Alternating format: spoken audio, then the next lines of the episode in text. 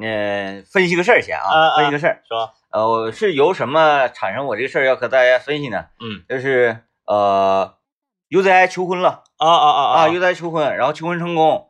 呃，这个也是昨天除了 咱们那个联盟那个队儿嗯嗯，那个被 K 下来之外的另外一个大新闻了啊。啊啊，嗯，我就看 UZI 他求婚的这个对象嗯嗯嗯嗯，特别符合电竞人审美，啊啊啊，就是你你一看，我说啊，对对，那就没问题的，没问题的，UZI 求婚还可能会失败吗？我在想这个问题，不可能会失败，不可能会失败啊，，不可能，对对对，嗯，嗯。这是，嗯，你看啊，嗯嗯。我一看这女，我说嗯，但是我没细瞅，啊啊啊，一打眼儿那就指定是电竞人的那个口味，嗯嗯嗯，呃，萝莉、卡哇伊，然后这个二次元，是。就那种类型风格的，是是是，呃，我就在想一个事儿哈，嗯，就是电竞人普遍审美都是呃热衷于这种嗯啊这种类型的，然后呢，是不是有说这种类型的女孩长成这种类型，比如说大林这种女孩，是。她就应该找一个什么什么职业的，有没有这种定数？嗯，她她没有没有说这个女孩应该会找一个什么样的职业，她招，但是她指定不找什么职业，嗯指定是能看出来。嗯嗯就大林子这种，就是你弄死她，她都不可能嫁给一个搞电竞的，嗯嗯，因为她都不知道电竞是啥。对，嗯还有就是呃这种二次元系的，嗯嗯嗯他绝对不会去找生意人。对，嗯，对是不是？我做生意，我做买卖的，我的我那个我我我开修配厂是，这种类型的，嗯，他这种人他也不会去找二次元。，对，就是说你很难分析他会找什么样的人，但是他不找什么样的人是很容易分析出来的。对，嗯。就像呃还还有的他比较招，啊，他比较招，比如说啊，呃，一定会有一种气质的女生，是，她特别招所谓的社会大哥，嗯嗯嗯嗯，哎大哥，哎，这个家里有开霸道啊，拆迁了啊，就是会就是这这这那个外面人，就是场面人，会会会，是不是？但是同样又有类一种类型的女生，她社会大哥也烦她，嗯嗯，嗯她也烦社会大哥，他们绝对不会在一那会那也会的，啊。对，比比方说王老师，我就觉得他他特别不招社会大哥，可能也是没有机会接触到。啊哎啊，我就就在想这个事儿哈，就冥冥之中嗯嗯嗯，可能就会有一种气场，然后导致于你的这个姻缘，呃，有一个固定的走向。因为电竞这个东西，它是一嗯个，就是即使是火爆如今日，电竞也是一个小众的东西。嗯，这个话可能那个玩游戏的人不赞同啊，但是我说的是电竞，我说的不是游戏，嗯游戏和电竞是两回事儿啊。就好比说啥呢？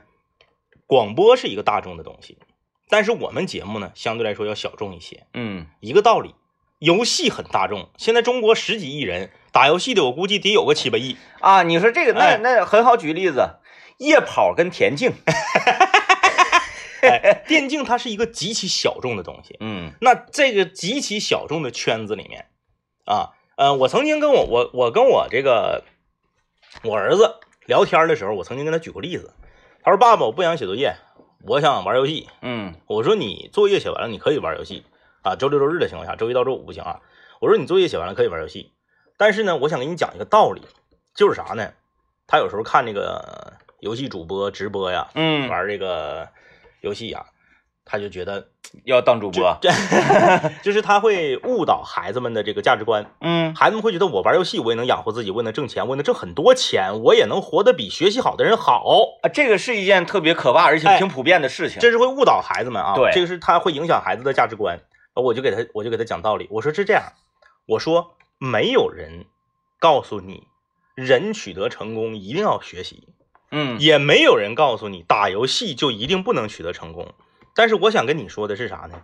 打游戏想挣钱，想取得成功，比学习难呐。嗯我就说了，我说你把这个学习，咱从咱就拿学习举例子嘛，嗯跟游戏比，六十分，咱说你考一百分啊，你可能是上北大清华；嗯你考九十分呢，你是上这个吉大师大；嗯你考八十分呢，你可能上这个理工啊；你考七十五分呢，你上长大；你考七十分呢，你可能上哪儿？但是即便是为啥我举长大的例子呢？因为别的学校我不敢举。嗯啊，因为长长大我这是我是属于家属啊，我那感觉，即便是你考到长大，长大肯定没有北大好，这个对吧？这肯定这我这个没毛病吧？我这么说，长大的人不能急眼，是不是？即便是你考你没考上北大，你考到了长大，嗯咱算长大跟北大差几个档？差五个档。嗯刚才我我举了五个档，对吧？嗯你即便是考上长大，你是不是也能找到工作，也能养家糊口，也能混口饭吃？嗯嗯，但是打游戏不一样，你要是和那些电竞顶尖选手差五个档，你啥也不是，嗯你就得饿死。嗯哎，就是游戏是一个纯粹的金字塔尖儿。嗯就如果说别的行业是金字塔的话，游戏是个避雷针，嗯嗯你得是干到最尖儿上，对对对你才能挣钱养活自己。嗯你都不用往下差五个档，你往下差三个档，你饭都吃不上，嗯，啥也不是。就是他对天赋的要求是非常高的。太高了，而且呢，你的职业寿命就那么几年。对，我就跟你说，就就我就把这话放这块儿。UZI 他不玩英雄联盟，他上北大他一样是学霸，嗯因为这个人的天赋在那儿了，嗯只是他把精力用在了哪个东西上而已。嗯，电子竞技是更挑天赋的，反倒那你说他开修配厂能行吗？那我不知道，哎，反倒是学习对天赋的要求要低，他的容忍度更宽。嗯你你游戏，有些人有些孩子啊搁家啊，我要玩游戏，就你就你打那玩意儿，你搁你们小区你都排不上号，哎呀，太太扎心了你还玩游戏？在小区。你玩个六饼啊！你玩游戏呀、你啥也不是。你讲话了，你在你自己家族、你自己家的相亲相爱一家人这个群里面，你都不是第一，你还玩啥游戏呀、你能打过你表弟吗？太扎心了。你连你表弟都打不过，你想指着这个游戏挣钱吃饭？嗯，做梦呢吗？不是？哎，我就给我儿子讲这个道理，嗯他好像听懂了，就是说啥呢？学习学的次点儿吧，也能混口饭吃，嗯但打游戏打的次了就等死。嗯，但是哎谁说我要混饭吃？我就是要快乐。哎呀，嗯，确确实，这个政委说的，对于年轻人这种误导啊，现在这个网络上这个横流啊，嗯，嗯，反正在逐渐的治理嘛，现在也净化很多了，也很好了，这就不错了，不错了啊，越来越好。呃，所以呢，给孩子多听一听这样的广播节目，哎嘿，其实也是对孩子的一种教育帮助。那对，嗯嗯嗯，因为我们一直以教育家著称，因为我们这个节目原来啊，我们这个节目它原来不不是归类于幽默类型这个这个这个这个派系里面啊，我们节目原来归类叫对象性社教类节目，对社教，这个非非常严谨，嗯，非常严谨，非常严谨啊。那个呃，你看一说到孩子，我就想说说台灯的事儿。哎，但是台灯呢，这个时间啊，真的是不多了，时间不多了，大家马上来拨打四零零幺零零零七二幺四零零幺零零零七二幺来进行购买。为啥呢？我是每隔一段时间，嗯就可能会总结出一些呃致富经啊，或者是呃财富密密密室啊，这就是这种类型的呃嗯典型的案例啊，跟大家分享。然后也希望大家有钱嘛，是吧？那有钱是不是什么磕碜事儿，是吧？对，呃，很多人都向往，不要觉得说哎呀很拜金，很拜金。有钱好冠名我们的节目，嗯那今天我就嗯再给大家带来一次能够发财的机会啊。嗯，致富经，嗯，但是这个总我总原创呢也觉得累挺。今天我搬运了一个，嗯，我今天节目发现了吗？我不知不觉在提能开个修配厂吗？啊啊啊啊啊，啊，就是由于我家楼下的一个修配厂，嗯嗯嗯，它从一从从从最开始一个非常普通的修配厂，是，而且是连锁的，嗯嗯，还得交人家加盟费。嗯，后来呢，他他跟人脱离关系了，嗯嗯就是因为他自己有一套独立的这个经营方式，是，然后呢又起了一个自己新的名字，虽然新的名字很拉胯啊，嗯嗯嗯。我就不在节目里说了，但是他积累的客户的能力真是太强了，嗯嗯，包括他的每一个修理小工、是，打工全都。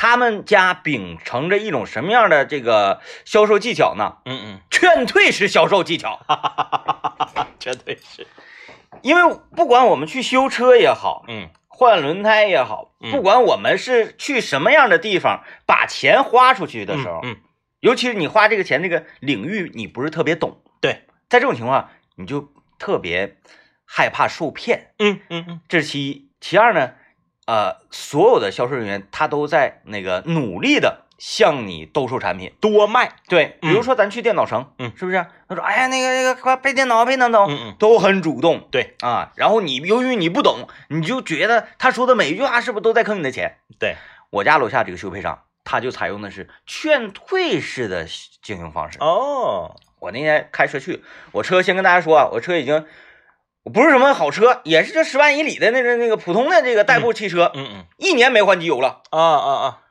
每次我开过去，我说那个我这机油是不是该换了呀？小伙过来了，拿起单子啊，哥，你这嗯，去年十二月份，现在十月份，没到一年，我给你看看吧。嗯他周开，拿机油尺看看颜色，看看那个那个杠，又拿手蘸一蘸，嗯，粘度挺好。哥，你就开着呗，啊，不用换，不用换。嗯嗯，我说那正常，这不是半年完了那个就换？嗯嗯嗯，哎呀，哪有那说儿？就这样的。嗯嗯嗯，然后呢，那个我我想想啊，这是呃还有雪地胎，嗯嗯嗯我的雪地胎呢，去年因为用用年头多了嘛，嗯就让我给扔掉了，今年我还没买呢嗯，啊，但是我得抓紧了。对，我就问，因为我不懂雪地胎，嗯，我是问了我们我周围的朋友仿哥，啊，仿哥才给我讲，那你得问问啥牌儿。是，我说那玩意儿是胎不就行吗？他说不一样的牌差老多钱了。我说这才知道啊，我就去问去了。嗯因为仿哥告诉我，他经常去换雪地胎那个位置呢，他这个锦湖韩泰的胎是多少钱？嗯嗯，仿哥说这个就行，是，这个行。呃，然后我就问那个修配厂的小伙嘛，嗯嗯我说你家雪地胎多少钱呢？嗯，他说你搁我家雪地胎吧，哎呀，是那个什么什么牌的，嗯，完多多钱？我说你这个这表情呢？我说那这个跟那个呃韩泰什么锦湖相比，哪个哪个好一点儿？嗯，那个好呗。这啥玩意儿？他是老板小舅子吗？不知道，就是好，我经常去那家啊啊，啊，不单是这个小伙，就是其他的小伙也都这样都这个风格啊，都这个风格。他说，嗯，反正那啥哥，你你上淘宝看看，啊，或者京东你看看，嗯嗯，对比对比价。我个人建议你这个玩意儿，你可以换点好的，嗯嗯嗯，嗯，但是我家代理这个牌子吧，哈一言难尽了，嗯，你再看看，你再看看哥，你再看看，就劝退式，嗯不管你要换啥，嗯嗯你要干啥，哎，都都都给你劝退，然后特别热情。嗯我说你家有没有清洗这个汽车坐垫套这个业务啊？嗯嗯他说那都没有，你看咱这也没有那个洗洗洗衣机啥，嗯也没有洗这个的嗯。哥你要洗啊？我说我要洗洗，这玩意儿拿家那洗衣机轮去呗。嗯嗯这这除洗啊贵花钱都一样的，都是轮，我给你拆了。小伙进去拆，一边拆啊满头大汗，说：“哎呀妈呀，哥你这个你当初你安的挺好啊，嗯，严丝合缝的，严丝合缝的，捂着半天给我整下来了。啊，拿塑料袋给我装，那家洗去吧，哥，你这玩意儿出去还洗还花钱，犯不上。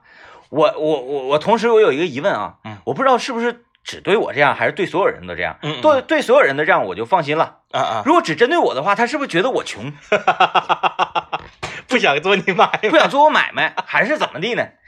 就这种经营跟销售方式呢，会让我很放心。嗯嗯无论是那个呃，他跟我说，哎呀哥，你这个应该换一个这个节气门，嗯应该换一个那个了，你这火花塞应该怎么怎么的，我都觉得人是这样的，人的内心他是其实他是很矛盾的啊。嗯嗯，当年这个王老师刚毕业，在西康路那片租房子那个时候，嗯在那个西康路岳阳街那片租房子那个时候，我他租那个楼下不就是成泰酱菜吗？啊，对，成泰酱菜，成泰酱菜的前身是一家灶台鸡，嗯那家灶台鸡是我在长春吃过的最好吃的灶台鸡，没有嗯之一。但是它现在已经黄了，为什么黄了呢？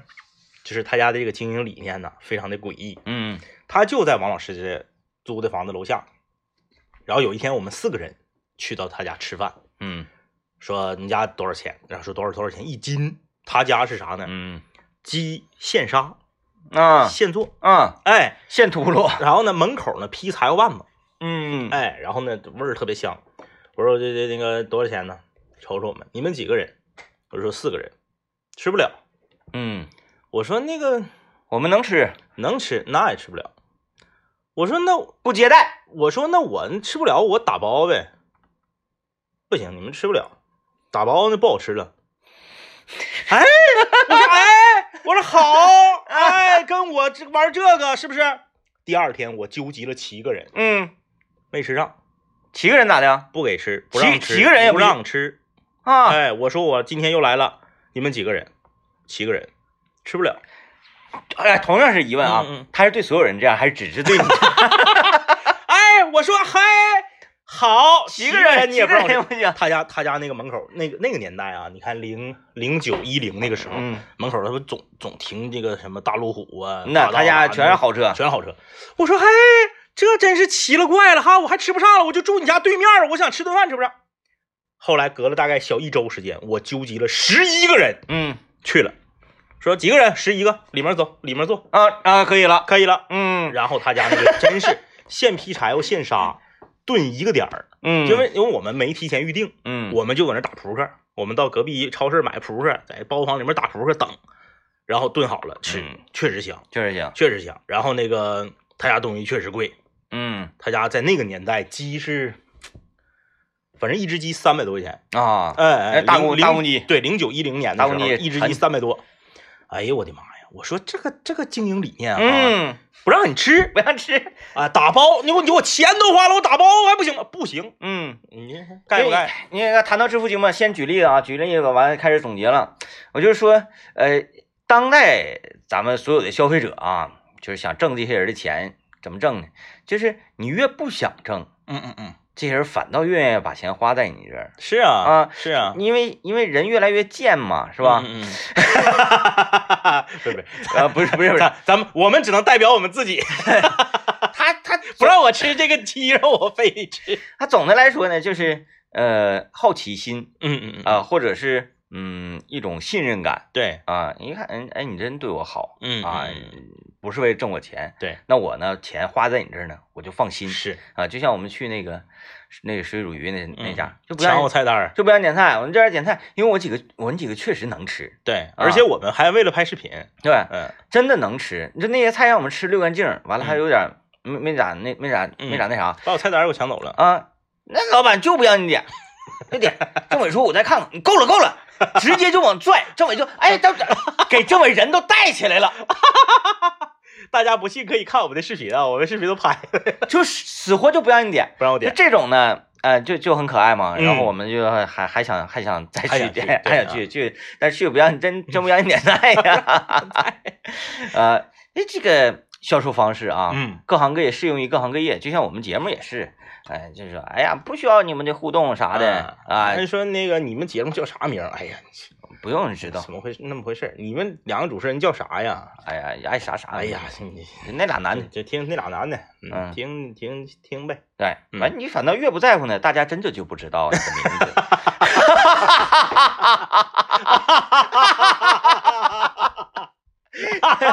哎，以至于楼里啊，我们楼里那个我行业内就就说楼里了啊，嗯。以至于楼里这都在传说说，哎呀，交通广播周来俩男的 挺厉害的，叫啥不知道啊，人家都是火吧，嗯，先火的是自己的名字，对，就说这人挺好像挺火，他做啥节目不知道，没听过。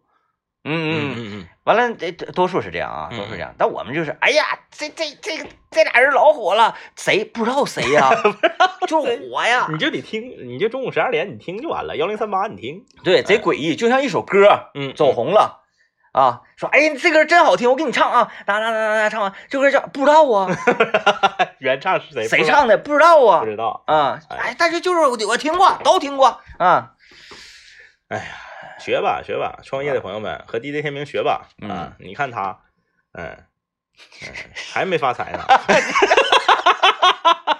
劝退式经营。劝退式来吧，嗯哎，其实没啥事儿，聊聊致富经啊，挺有意思的。这就像啥呢？那个呃，外行指导内行嘛。嗯嗯嗯，我们这个不仅仅是外行指导内行啊，啊，我们这是外行啊误导外行啊。或者就是我们在做那种最不擅，在分析自己最不擅长的事儿。它是这样的，啊就是我们呢，呃，就是收听我们的致富经板块啊，大家应该本着一种什么样的心理呢？就是本着一个用户的心理，嗯，因为你想啊，很多人可能是他自己创业，自己开开这个店，他比我们懂得经营之道，嗯，但是他没有我们懂得用户之道。嗯因为什么？我们本身是用户，我们呢作为用户，跟其他的用户有什么区别？讲话了，是个人就是用户，嗯对吧？对你这个世界上没有不是用户的人，嗯即使是你是再大的领导，你是不是得吃大米呀、嗯你去粮店或者是市场买大米，你不就是用户吗，嗯，啊，卖你大米的是商家，所以每个人都是用户。都没人给他送吗？但是为什么说我们这个用户跟别的用户不一样？嗯，因为我们会总结，愿意分析哎，啊，我们总结分析之后，把这个东西告诉你，那你作为经营者，你拿到这个东西以后，你就会事半功倍。嗯，哎。还有就是我们为什么觉得在致富经这个领域很站得住脚，而且嗯。很值得让人这个学习呢？是，有这么一个点，因为我们的价值观念是这样的：孩子去学校读书，嗯。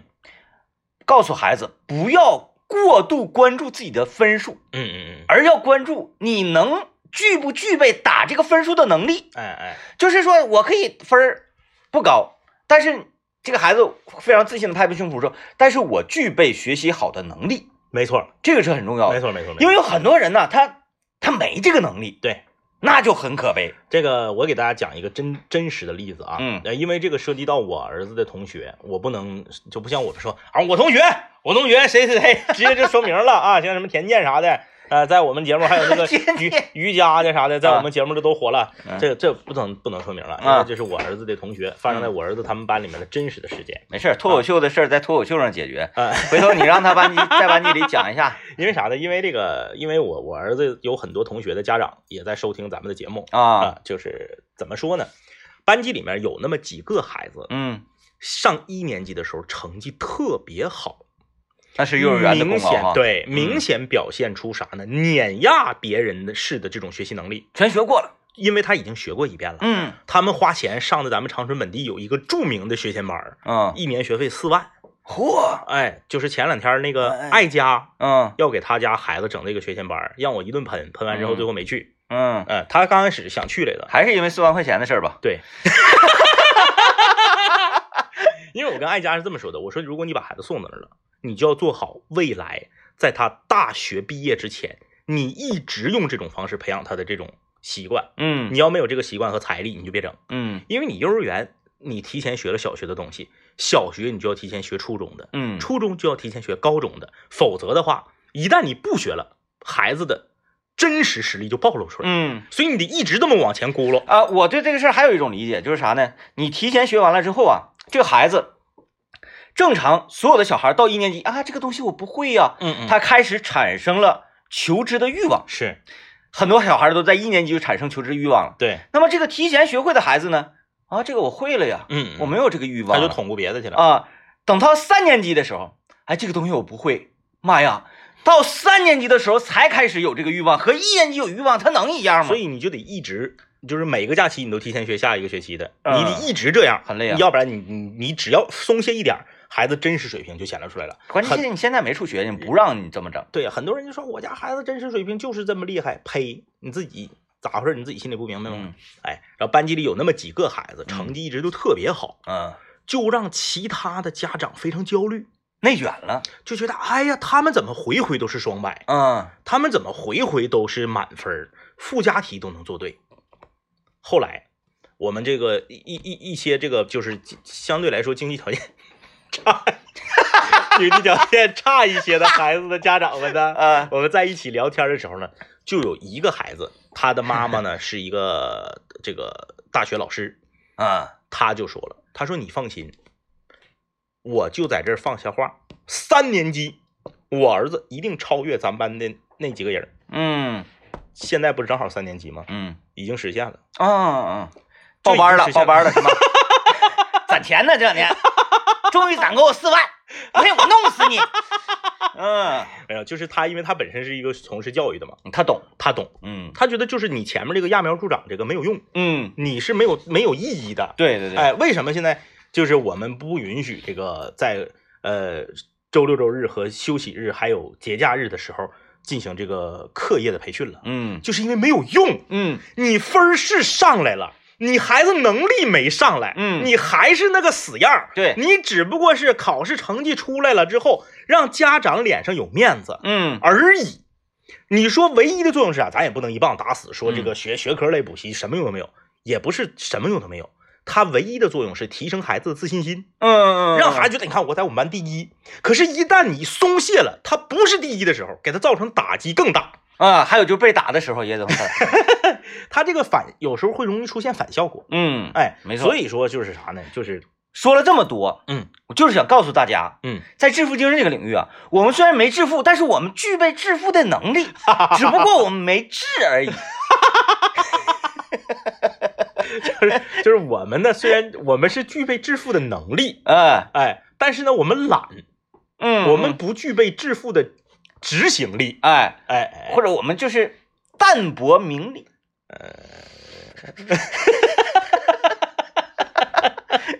呃，因为有有那句话说的好嘛，当你发现你你你真的那个得不到的时候，你怎么办呢？你就说你不想要，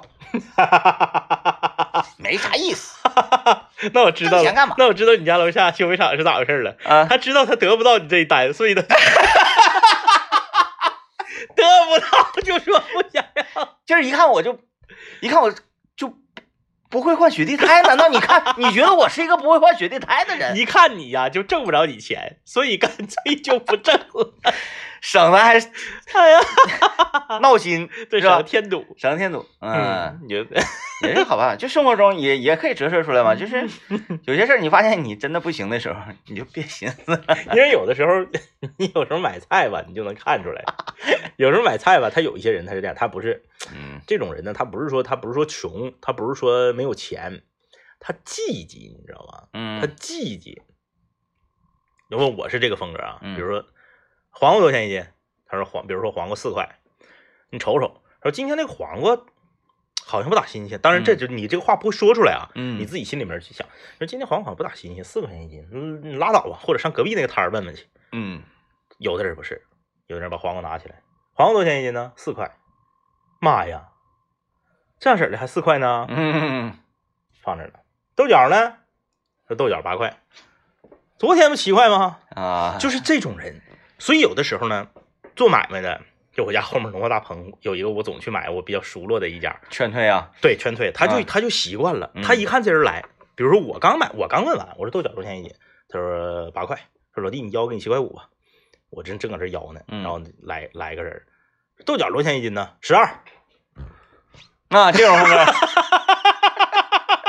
然后那个人就啊，就走被，支配了。然后就走了，然后告诉我说，我说我他看出我眼神很疑惑了。啊他说啊，不是不是要坑他钱，老烦人了，啊，捏完这个摸那个的，然后也不买，然后就一顿说，十二。我要是那个哥们儿，给我来一斤。哼，瞧不起谁呢？呃，这已经是这是听我们的节目呢，希望这个商家朋友们啊，能够从我们的这个言语之间，能 get 到用户的心理，啊、用户他是怎么想，我在思考一个事情，嗯。咱们节目收听率不是好吗？就是大家都在听嘛，嗯嗯，然后咱们咱们省在全国 GDP 的这个情况，咱们了解，是不是因为咱们的原因？哎呀，大家大家是不是没学透啊？大家得得往里面钻，不能只听这个话表面的意思。对呀、然后咱得支棱起来呀！来吧，我们先进广告啊。啊，哎呀，这这今天呢谈了很多支付的问题啊，啊不是谈了很多就是指导支付的问题。有些哎人说了，瞅你们啊，让你们收点人均消费五千的吃的，你们除了龙虾都举不出第二个例子，嗯嗯，你还搁这教我们怎么致富呢？呃，谁说真正有钱人天天天吃那个五千以上的东西，对不对？啊，我就想我想说的是啥呢？就是你看那个一整在抖音上啊，在这个快手上啊，或者是在这个啥地方也好，你看他有一些这个叫做总裁培训班呐、有有有有有总，裁培训班，嗯就是这个一个讲师啊，在上面讲，下面坐的都是老板们。嗯，那我想说，这个讲师他能有底下的老板们有钱吗？嗯 他还做什么讲师？对不对？那啊他肯定是没有下面的老板有钱。嗯但是老板们为什么要来听他的课呢？嗯，嗯，因为这个沙龙，因为这个关系网 啊，因为你只有马云在这坐着，那你想，你当然想认识马哥。哎，就是啥吧，就是咱们就听众也一样。你说，哎，你也听麦克风了？嗯，我也听。哎，，有品位，有品位，有品位，有品位，有品啊位。那你听他们那个致富经了吗？啊，那不听。嗯，这这，因为我我设想的很多，呃，这个这个项目啊，什么什么的。当当然，我就是一推荐项目这个呢，可能一年我推荐不了几个项目，是，因为如果说一年三百六十五天，每天都有新项目给大家推荐，说哎你整吧能成功，那指定是骗人的。那指定是。我真是经过 深思熟虑以及市场调研之后 嗯啊，从用户的角度，从那个可行性上啊，从那个投资呃回报比啊什么这些一系列综合跟你考量之后，嗯，嗯才在节目里全盘给大家推出。哎，我说这几个项目，你看看现在是不是整 整起来了？哎呀，所有观望的朋友们，错过不要哭泣。别的我不知道啊，别的我不知道，反正这个，嗯，辅一辅食食堂这个确实挺厉害。嗯那啊别的咱不说，咱咱咱也没没亲眼看着，对对哎，对，没亲眼看着的呢，咱们就呃没法评价。嗯嗯嗯虽然有我们的听众朋友给我们发来了这个呃嗯，留言不，不具备代表性，但不具备代表性，具备代表啊，不具备。但辅食食堂这个确实是挺厉害啊。啊，你就闭眼睛一想，这事儿指定成，嗯嗯，谁干谁挣钱对，啊，只是你不愿意挣而已呗。还是那句话，其实今天这期节目我们听到最后，呃，他的这个我们我们解题不有叫题眼吗？啊，阅读不有中心思想吗？嗯今天这期节目就这个节目眼啊，好词，好词啊，行不行？就是得不到的你就你不想要。还有啊，呃，你也可以把今天这个节目理解成为什么呢？嗯我我有一位咱们的听众 在网上艾特我，是呃，艾特我的那个内容是，呃，又一届吹牛大赛 开始了。其实我觉得咱们那个，哎，我我看过那个网上搞那个吹牛大赛啊，嗯。就我看了一下，但我看的是文字版的啊，我没啊。看，我不我不知道有没有视频版的，我不知道。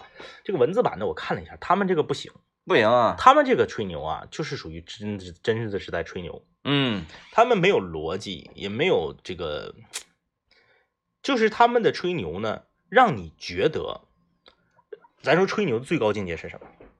让人信以为真。对啊。吹牛的最高境界是让人信。嗯，你都没边儿了，那你那玩意儿那叫比赛吗？没边儿，那就考词汇量的吗？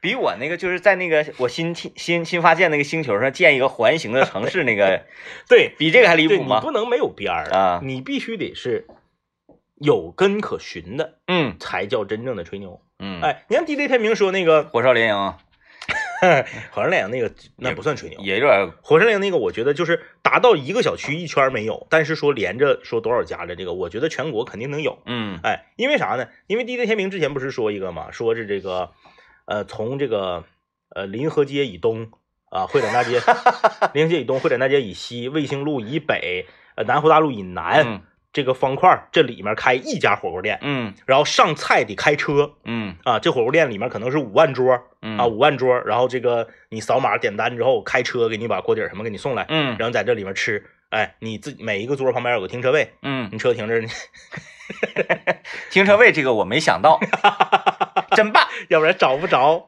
真棒，啊，让让往这一停，嗯然嗯后你就你就吃这个。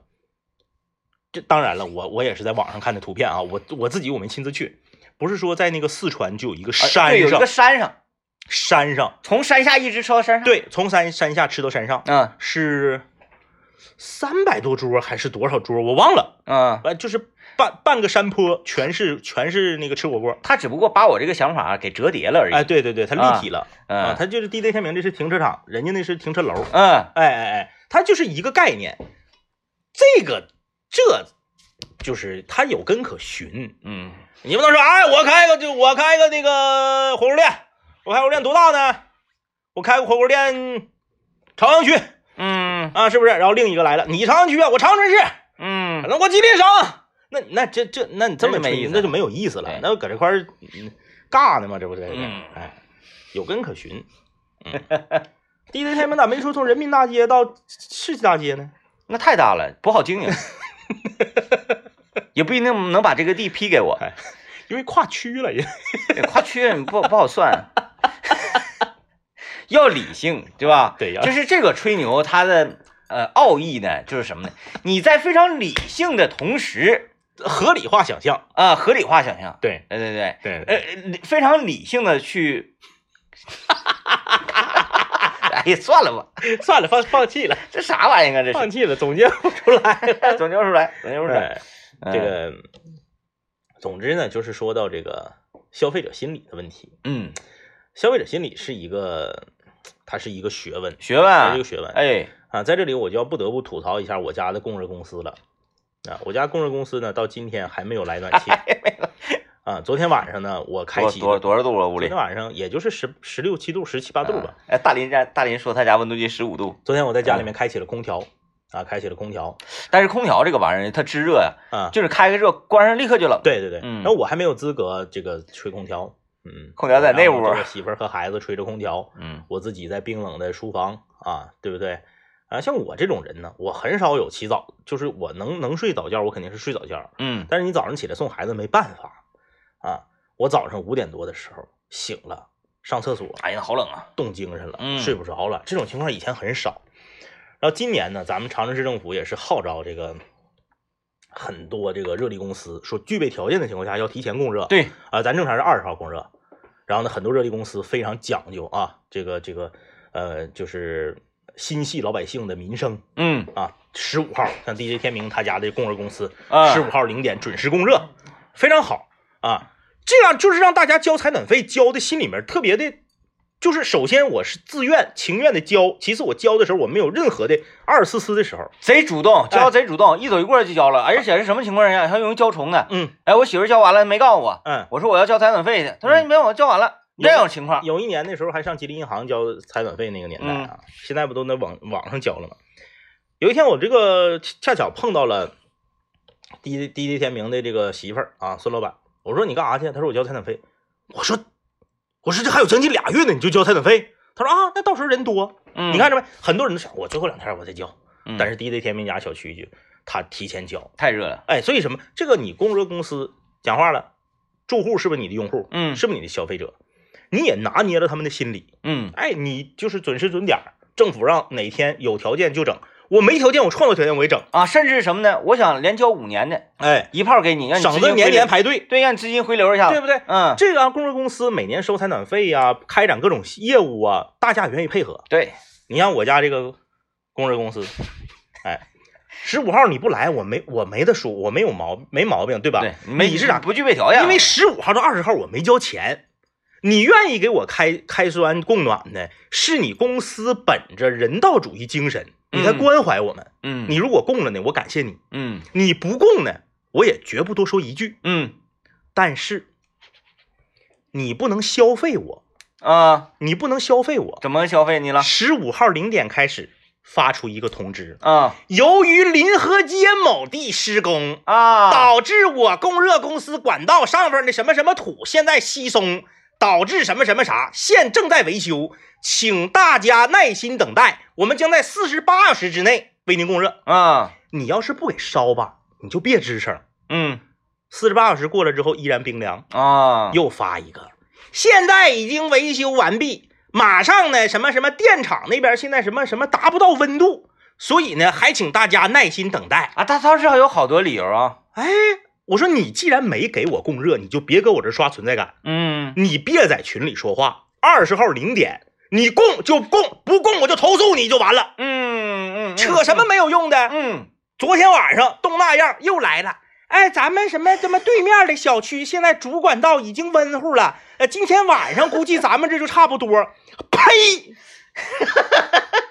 就是你别消费我，你懂吗？你你退你退群呗。我能退群吗？我得骂他呢。嗯，就是你不给我供热，我啥也没说。嗯，我没吱声啊，因为啥？没到供热日子呢。你明天你再不给我，你试试。嗯，我不投诉你。今天十九号啊，明天各位敬请期待啊！在节目当中听出政委对他家工程公司的牌子、啊、名字、电话呀等等家庭住址的这个一个汇报啊。得了，感谢各位收听今天节目，拜拜。得了，拜拜。